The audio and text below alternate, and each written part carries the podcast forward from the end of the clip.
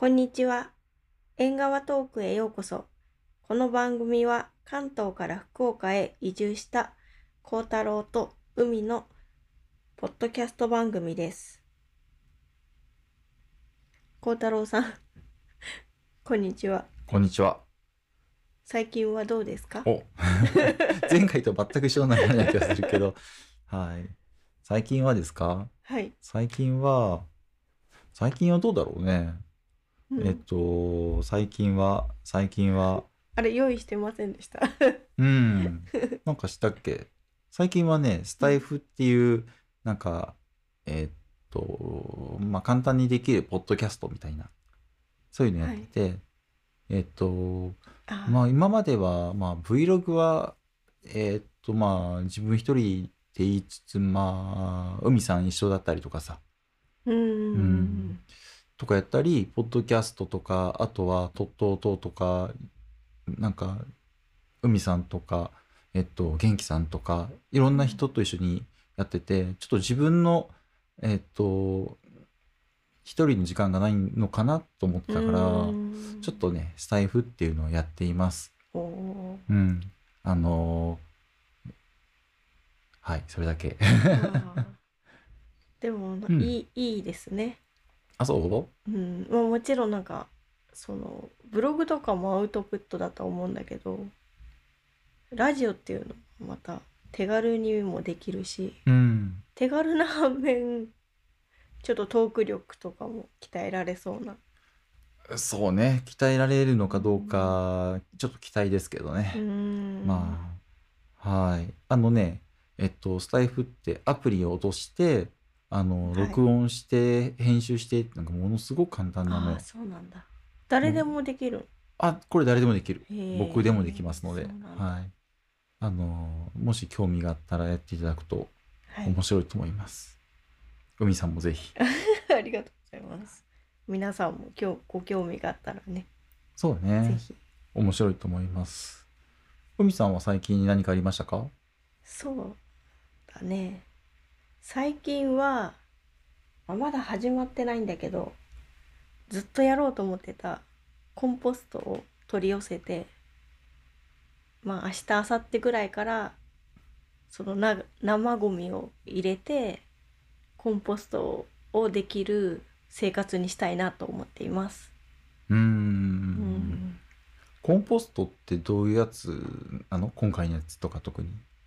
今回のやつは、えーっと、フェルトバッグみたいなタイプの、トートバッグぐらいの大きさのもので、まあ一見トートバッグみたいなタイプなんですけど、そこに土をい、土が入ってて、で、まあ、一日の終わりに使った生ゴミを入れて、かき混ぜて、ベランダに出しておくっていうのを、2、3ヶ月かな繰り返すとできるらしいです。それって何ができるの？土ができるの？あ、そうそうそうそうそううーそう。ん。あと、生ゴミも、その栄養度の高い土になるということらい。しいです。その土ってどうするの？なんか、お花とか、ハーブとかに植えたりとかしたいなっていうのが。ああ、自分が育てる、うん。えっ、と、お花たちのかそうそうそうそう。な。なるほどね。あとは、その、コンポストを出してる、提供してくれてる団体の方々が、マルシェとかをやっていて、そこに持っていくと、多分だけど、野菜とかと交換できたんじゃないかなって。その時々でちょっと変わるからわかんないんだけどう。んえ、どこの方って言ってた？北九州？えっと、福岡の東区かあな。ーただもう全国的にやってて、東京の方とかでもやってるみたいだけど、イベントとか。さっきちょっと見せてもらったらさ、うんまあ、生地がフェルト？まあ、で、グレーの色で、うんまあ、結構おしゃれな感じだったね。そうね。で、結構小ぶりだからさ、まあ、うちみたいにそんな広くない家とかでも、そうそうそう置きやすいっていうのがあったね。うんあれなんか外に置こうとしてたけど、そういえば雨とかって大丈夫なん？あの、雨の当たらない場所に置いてくださいっていうことだったので、まあ雨降ってる時は室内に置いて天気の時は外に出そうかなと。ああ。え、じゃあなんかあの、突然の雨ももちろんあると思うからさ、うん、えっと、あるかねなんかああるかね違うなんか、うんある？あの防げる方法みたいな。いや、なんか雨絶対ダメなんだったらさ、うん、ちょっとね、あそうだね傘じゃないけど、屋根作ってあげた方がいいのかなとかね。確かにあそういうこともできるか。うん。もしあったかいの、あったかい方がいいんだったら、うん簡単な小屋とかあったらさ、うんあの、そこがあったかくなってさ、あの、ね金できっと、うんなんていうの、うんうんうんうん土にしていくんでしょ、ああいうのって。そうそうそうそう。だからもうあったかい方がいいんだったらね、そういうのもありなのかなうんと。そうそううん。なんかずっとやりたいって思っててやっぱ冬だと変化が分かりにくいからまあね春とか夏の方が虫は湧きやすいとは思うんだけど、うん。でもせっかくやるなら変化が分かる方がいいなと思って、うん。虫来るのかな？どうだろうね。分かんない、なんかチャックとかついてて、うん。まあ入りにくい仕様にはなってはいるみたいなんだけど。うんどうでしょうね早速、次の、次の何、えっと、縁側トークにはどんな風になってるかあが、ちょっとね紹介できるかもしれんね。確かにでもこれは本当に手提げサイズでできるからどどんなご家庭でもできるっていう良さがあるのかなってういう、ん。なんか逗子の時もやりたかったんだけどすごい あの木でもうしっかり作ってあるようなタイプで庭ある家じゃないと無理だなみたいのがあったので、うん。今回本当手軽だからいいなと思ってまあ確かにね。うんなんか時代に合ってるなと思ってちょっとやってみたいと思います。はい。ちょっと楽しみにしています。あ ありがとうございまりす。がとうございます。というわけで、海さん、はい今日ははい企画ですね。企はい。えーっと、最近画うんうん見ている、まあうん楽しんでいる、えっと、なんていうの？動画。動画？うん。うんうんうんベスト3までいけたらいいなっていう。うん。あーなるほど。スリーもあったんですいね。やいやうん。いけたらねなるほ、どあれば。はいというわけで、これはあのね、いつも、うんあの、えっと、いつもなんて言うんだろうね。ああのランキング形式に前やりましたね。はい、やってますので、今回うもんやっていこうかね。はい。1位からいきますから、それとも、後の方からいきますか？あどうぞ孝太郎さんのあそう僕の方から？感じじゃあまあ好きな方から僕は喋っちゃうよ。はい。はい。じゃあ、ドゥルルルドゥン。はい。孝太郎の今見ている1位、YouTube なんですよね。おーへー YouTube のね、あの、有名かな？もしかしたら知ってる方いらっしゃるかもしれませんけど、カリック・アダムスくんっていう、え？カリック・アダムスくんですよ。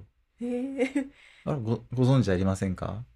あーちょっと勉強不足で。あの、我が家では、あの、はい接待 YouTuber として有名なあカリック・アダムスさん。んを。山登りされあ、てそうそうそうそう。る方ですね。うん。多分アメリカの方、ニューヨークとかに家が前はあったんじゃないかな。今はどうかわかんないですけど。そんな都会に住まれてそうそう、意外と都会なんよ。だからニューヨークをこう走ってる、うんうんなんか GoPro の動画みたいなのがあったうん。りとかするんですけどね。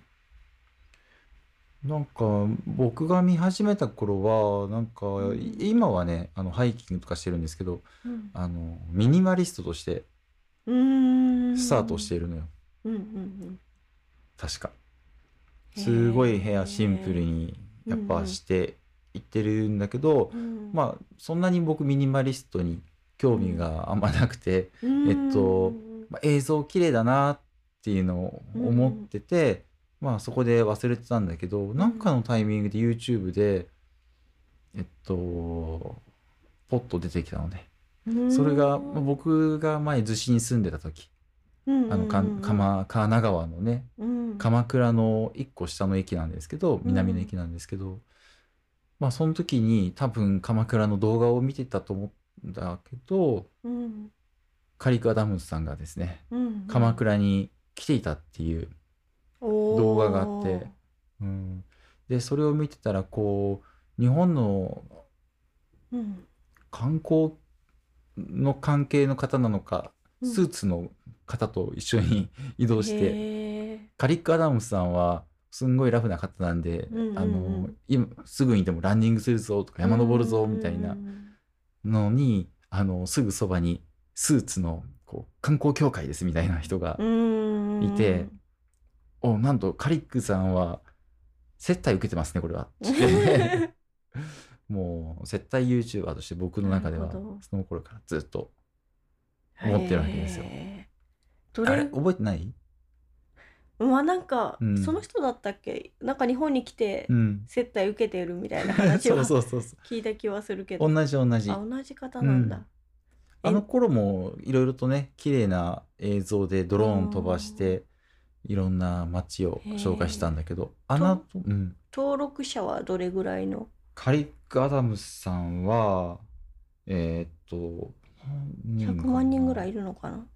ああどうやろう。すぐわかりますよ。今開いて68万人。へえカリック・アダムスさん68万人すです。ごいね。そそう。でこの人の、まあうん。一番好きな動画が僕の中に1個あって、う、うん、それがまああれどこなんだろうななんかヨーロッパの方なのかあの雪山を登る一人で登るっていうのがあって。うんでもう何日もかけて一人でなんていうのカメラと三脚抱えて登ってるんだけど登ってるのになんかそこにね途中からね白いワンちゃんがついてくるっていうハハプニングがあって。うんうんうん。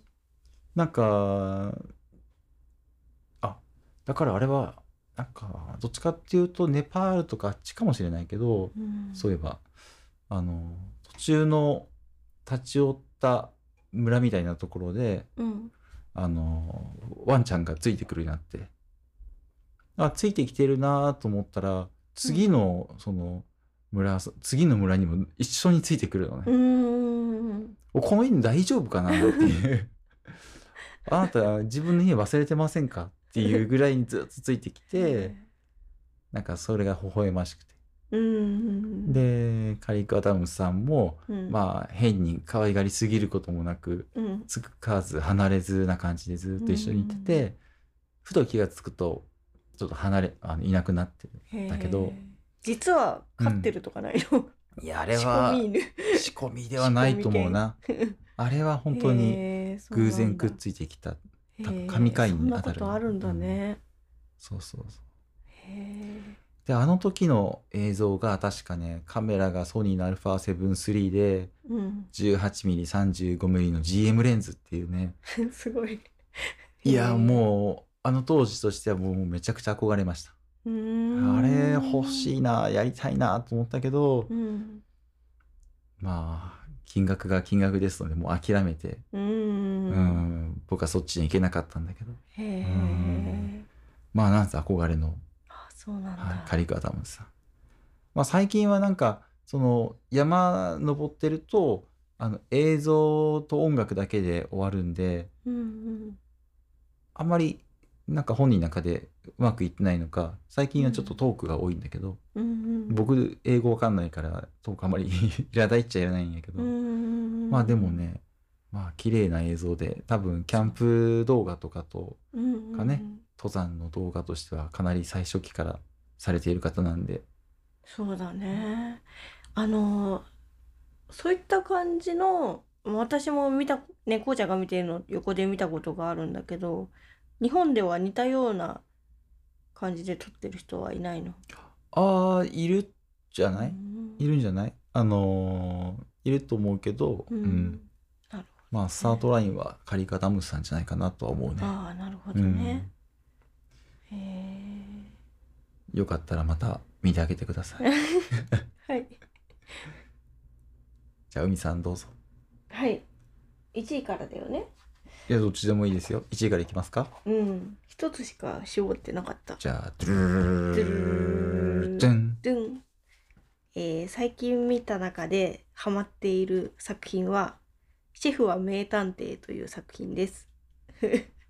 えっと、これ、この作品は、えっと、私は Amazon プライムで見たんですけど、なんか1年前ぐらいに、どうやらテレビの深夜のドラマとして放送されてたみたいで、えー原作が近藤文江さんという方の推理作家の方で、で、まあ、シェフは名探偵というタイトル通り、まあ、レフレストランで起こる、まあ、事件の事件を推理していくっていう作品なんですけどうん。まあ そのシェフシェフだからその料理に絡めて事件が解決されていくんですよね。うんそうそこにそのお店に来店するお客さんのがあったトラブルとか、まあ、不可解な出来事とかが1話ごとのオムニバス形式で放送されてるんですけどそうそれをシェフが解決していくっていう話であのテンテンポもいいしなんかそのヒューマンドラマっていうかあったかみがあってなんかそういうのが私好きなんですよね。うんうんっていう 作品なんですけど。シェフはシェフは名探偵？はい。もともと探偵の方なの？うんうん。ああそういうわけじゃないんだまあ、うん何か事件が起きてそれを解決していくからそれがなんか名探偵ですよっていう感じになるか。そうそうそうそうそう。ね。殺人事件とか起きんの？殺人まではいかないんだけど、なんかその、うーんと、まあお客さん同士のすれ違いとかがあった時に、多分こういうことを言いたかったんじゃないですか、相手の方は、みたいな感じうで、ん。その一方の方に伝えてあげたりとかして、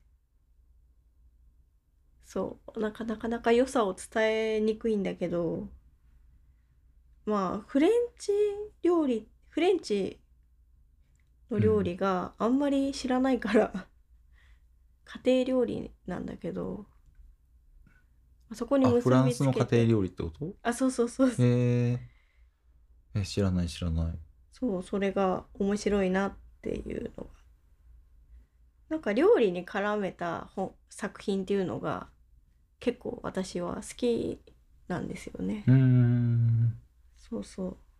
まあ、美味しんぼとかも 見てるけど。そうね美味しんぼ見てますね、なんかね、その身近にある食べることとか食食材からストーリーが広がっていくっていうのが、いや、すごいなって思うし、またその食材を知るきっかけにもなって楽しいなっていうのがあって、よく見てますね。ああなるほどねうん。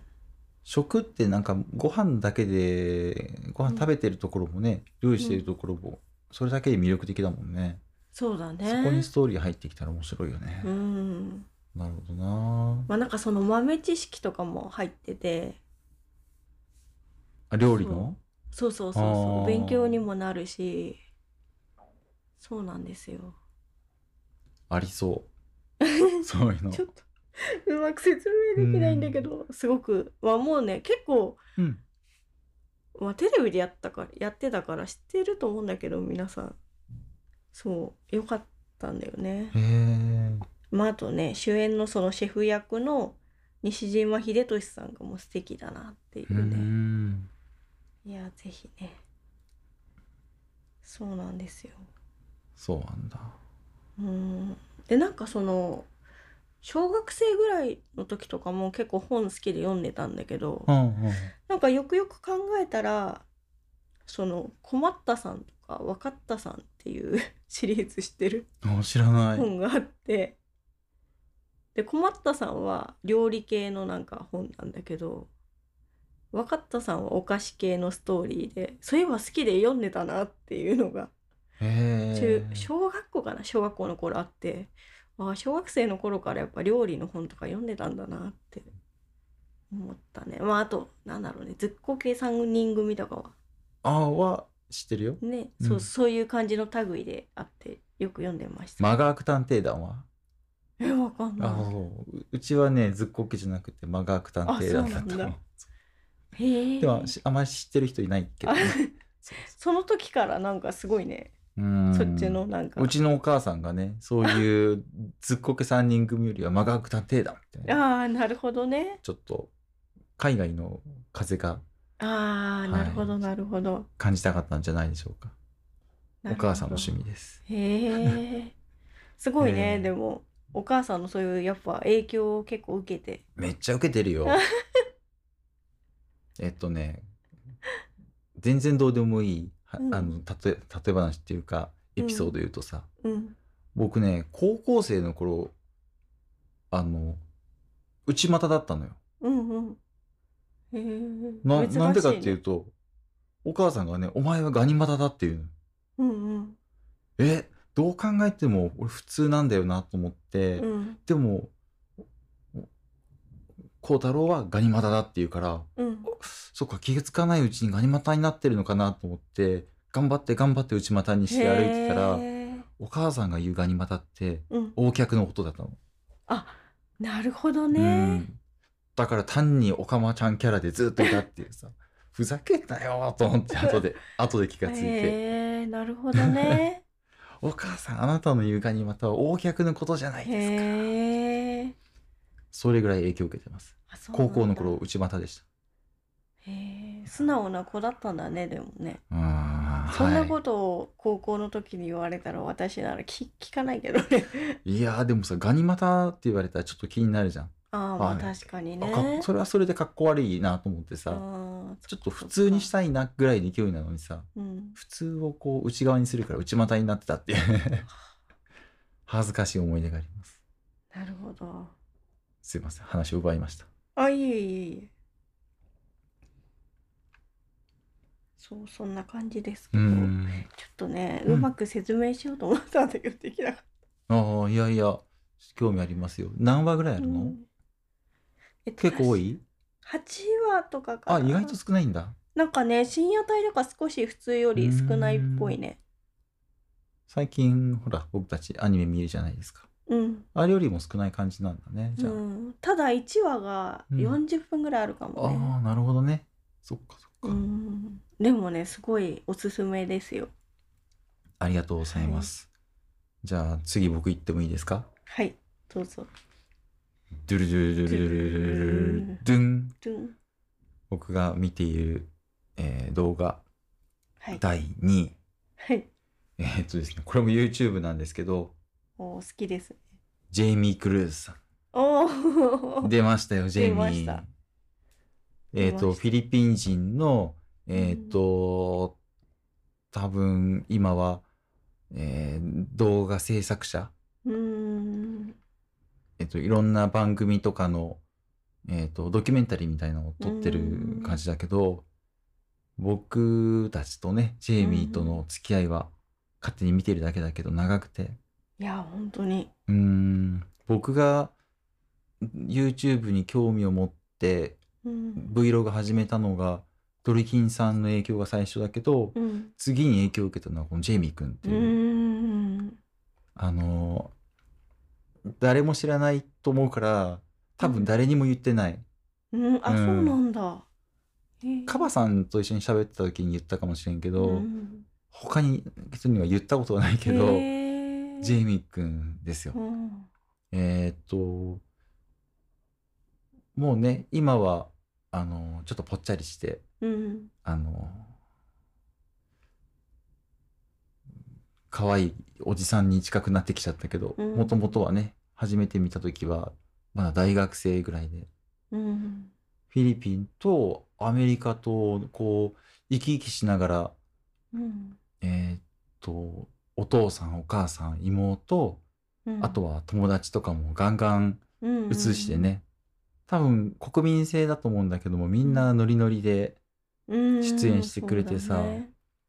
いやー、こう人を映すっていうのは、すごく魅力的なことなんだなっていうのに気がついたかな。確かに。うん。だからもう、最初僕が逗子の、うん逗子に住んでいる時に YouTube の、まあ、Vlog ってものをした時、うん。1年半ぐらい1年間ぐらいあの非公開でいまだに非公開にしてる Vlog があってねずっと海さんとお出かけする時とかにうん。ずっと撮ってたけど、うん。あれはその海さんを被写体にして ね。若き日の、うん。あの Vlog 撮ってたからうん。すごくあの分かりやすく Vlog 的な魅力的な、まあ今僕が見てもねあのものなんだななと思うんやけど、うん。これが公開しようと思ったらさ海さんうん。NG でしょ、NG ああそうそうなんです。ね NG そうそう。だから自分しかいないじゃん。それをどうやってやろうとしてもいまだにあの四苦八苦してるんやけど。なるほどね、まあでもその僕の中では最初に影響を受けたドレキンさんかジェイミー君かのうん。ジェイミー君、ジェイミー君が最近あの Vlog に復帰いたしまして、うん結構あのー最近はドキュメンタリーチックなところとか、うんえーっとコロナで全然外に出れなかったから家でいろんなレビューとかやったけど、うん。やっと旅に出れるようになってうん。あの昔付き合ってた人と結婚もされてね、ああそうだね。うん、仲睦まじく確かに。旅してる Vlog を最近も上げててね、うんあの微笑ましいのでぜひ見てください。で僕は、えっと、ジェイミー君の学生時代の Vlog がうん。一番好きです。最近のもいいんだけどね、うんうん。あの昔の方がなんかすごい詩小説みたいな感じになってて、うん。めちゃくちゃ魅力的。うんめっちゃ大好き。いまだにそこだけあのプレイリストにしてずっと見て自分の Vlog にこう取り入れられないかなってうん。憧れちゃう。なるほど。ちょっと奇跡がいろいろと映ってるなあそこは。うん。確かによく昔見てたのを思い出すわ。見てたようね。ん。そうだねジェイミー君もねあの可愛いしうんお母さんが魅力的なんでねまた。うーん、そうだね。ああ、でも確かに被写体大事な気はする。しますか？しますね。いやすするよ。海さん撮っていい、いやーまあ私じゃなくても他の人と会ったりとかしてね、撮れるといいけどね。そうですね。というわけでやんわり NG されたので じゃあ次はい意見ありますか？次はね、うんそうね、3つも考えてなかったな。あ全然2個で大丈夫ですよ。もう1個は、まあ、じゃあじゃあ今日は、ドゥルルルルルズンドゥン。えーまあ、またドラマなんですけど、昨日何食べたっていうドラマが好きです。えー、あ知らない。あ、でもね、結構繰り返し見てるから、音は聞いてるとは思うんだけど、そうなんだ。あの、それもまたさっきのシェフは名探偵と一緒で、西島秀俊さんが主演の ドラマで、深夜だったのかな？わかんないな。テレビではちょっといつやってたのかわかんないんだけど、なんかゲイ、ゲイカップルの話で、そう、そ、なんだけど、まあ、西島秀俊さんはその時は弁護士の役をやってて、お相手の彼氏は、えっと、美容師さんなんだけど、まあ、同棲してて、で、毎日料理を作るっていう話なんだけど、そう、それも家庭的な感じでいいなっていう。う、ん、そう、ほっこりするドラマで、多分ね、それなりに多分人気があったっぽくって、まあ、原作の漫画が人気っていうのもあるんだと思うんだけど、映画化もされてるんだよね。えー、そうそう、だから一定数のファンはいらっしゃるのかなと思ってて、それ何がお何が起きるって言ったら変だけどどうなんかストーリーはあるの？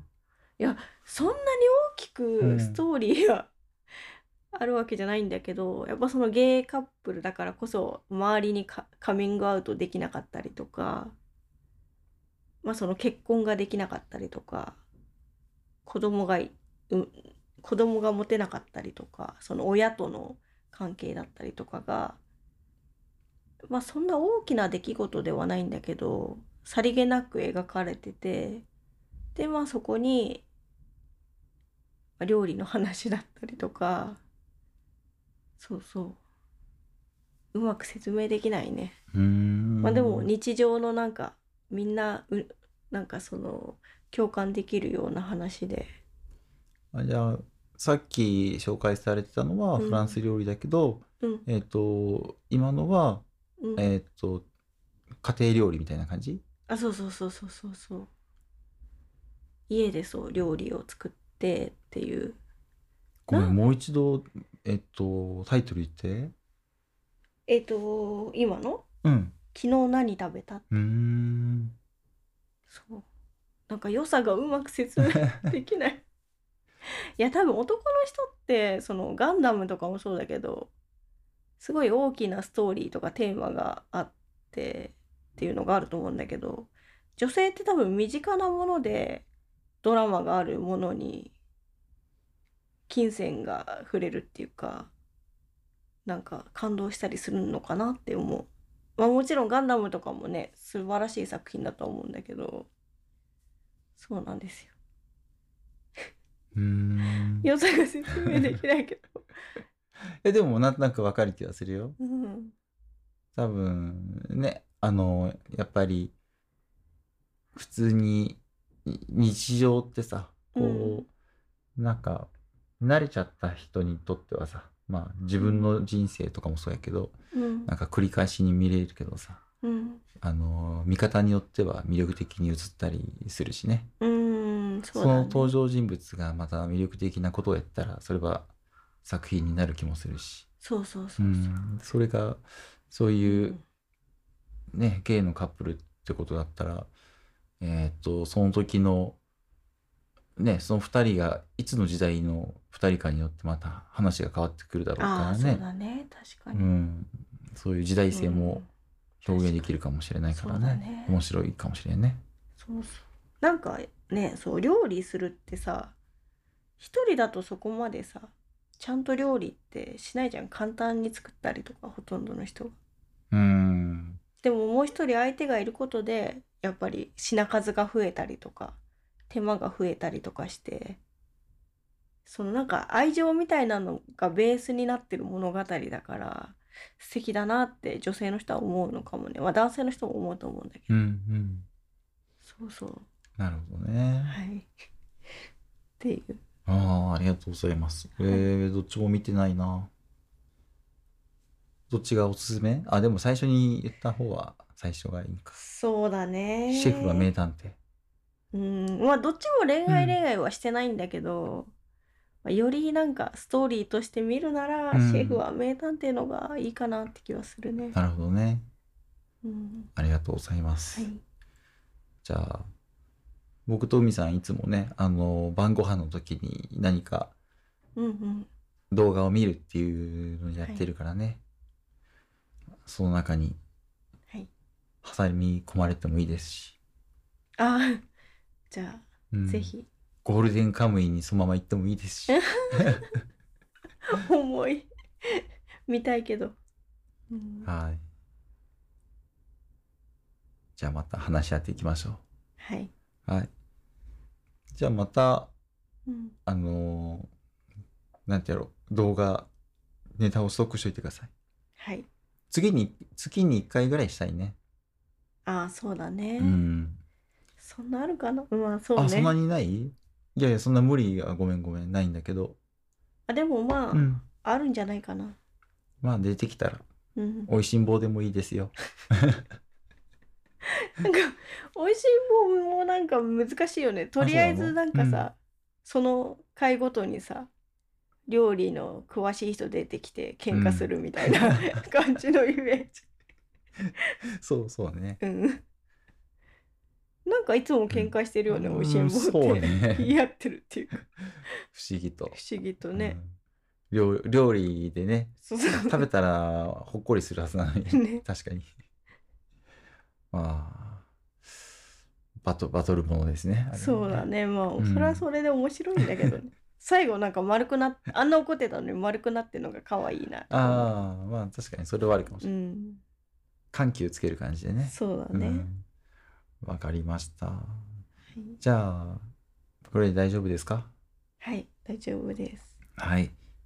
じゃあ、縁側トーク、今回はこれで終了したいと思います。では、ありがとうございました。ありがとうございました。